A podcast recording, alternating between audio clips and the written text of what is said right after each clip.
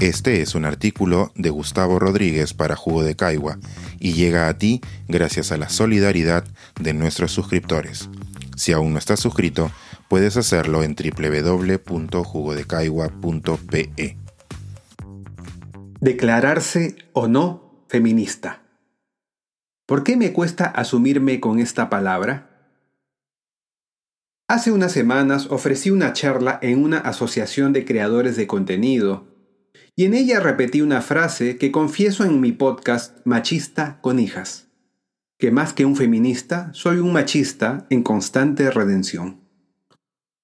Los asistentes mayores asintieron comprensivos, pero una joven no quedó satisfecha. Levantó la mano digital y me preguntó si en estos tiempos en que todos debemos tratar de cerrar la brecha que ha experimentado la mujer a lo largo de su historia, no sería importante que la mayor cantidad de gente se declare feminista. Mi respuesta provino desde mi propiedad y experiencia. Vengo de un hogar que me crió machista, hijo, nieto y bisnieto de machistas, me eduqué en un colegio religioso de varones y crecí en una ciudad de costumbres conservadoras dignas de podio mundial.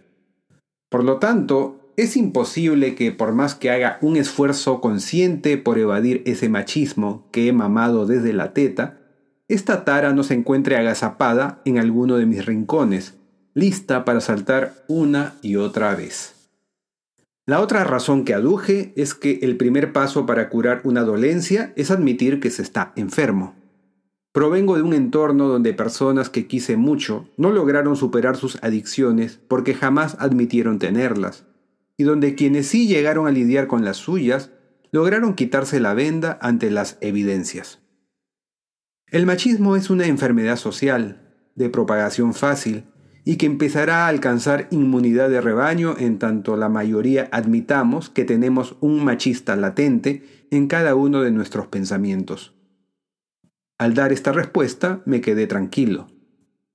Sin embargo, como ocurre con todo lo que he reflexionado a lo largo de mi vida, mis pensamientos no dejan de ser limitados hasta que los contrasto con personas brillantes, sea a través de sus escritos o de afortunadas conversaciones. Esto último me suele ocurrir en las reuniones editoriales de Jugo de Caigua. Si usted está suscrito, debe haberlas espiado. Y en la más reciente les puse a mis compañeros lo que hasta aquí llevo escrito. Alejandra Ruiz León afiló el cuchillo con cariño. La mía no era tal vez una estratagema para mantener un perfil modesto que rehuye la polémica, un disfraz de calculada humildad y buena onda. A su turno, Hugo Ñopo admitió no considerarse feminista, pero sí un barra brava. Alguien que va a alentar el feminismo con toda su alma desde una posición parecida a la mía. Su testimonio me dio a entender que alguna vez, ante un comentario suyo bien intencionado en redes, sintió un ataque desproporcionado de algunas feministas y que prefirió ser más cauto desde entonces. Tomo la posta de Hugo y confieso que es posible que detrás de mi respuesta a la señorita en aquella charla haya asomado la intención de poner un parche. Que no me llamen feminista, ni siquiera aliado. En algún momento la voy a regar con un acto o un comentario y no quiero que me enrostren una etiqueta que jamás pedí.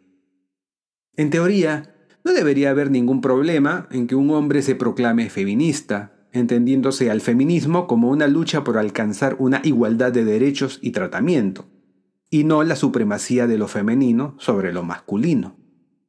Así como un ciudadano puede ser abolicionista sin necesidad de ser esclavo, todos pueden luchar para que su madre, su esposa, sus hijos y las mujeres del mundo accedan a la posición de la que han sido postergadas. Los problemas empiezan cuando existen militancias que, enardecidas, proclaman mi feminismo es mejor que el tuyo. Hugo Ñopo me hace notar que ni en las matemáticas, epítome de lo verificable, se consiente la existencia del dogmatismo. ¿Por qué entonces deberíamos aceptarlo cuando se trata de derechos? Sharon González, por ejemplo, me recordó en la misma reunión que existe un feminismo musulmán, en el que llevar un velo no tiene la misma carga que en Occidente. ¿Por qué no respetarlo? Si nadie duda de que todos deberíamos proclamarnos como antirracistas, ¿no es extraño para un convencido como yo sentir pudor para proclamarse feminista? Lo único que tengo claro por ahora, señorita de aquella charla, es que seguiré pensando en el reclamo que usted me hizo. Una nota al pie. Ha trascendido que unos días antes de ser nombrado primer ministro, Guido Bellido hizo un comentario de pésimo gusto a la congresista Patricia Chirinos en el que mencionaba una violación. Minimizar este hecho, como si solo se tratara de una broma, no es más que cimentar la enorme masa que se sumerge bajo el témpano machista de nuestra sociedad. Aunque la política suela dividir, la lucha contra el machismo nos debe unir. Este es un artículo de Gustavo Rodríguez para Jugo de Caigua y llega a ti gracias a la solidaridad de nuestros suscriptores. Si aún no estás suscrito, puedes hacerlo en www.judecaiwa.pe.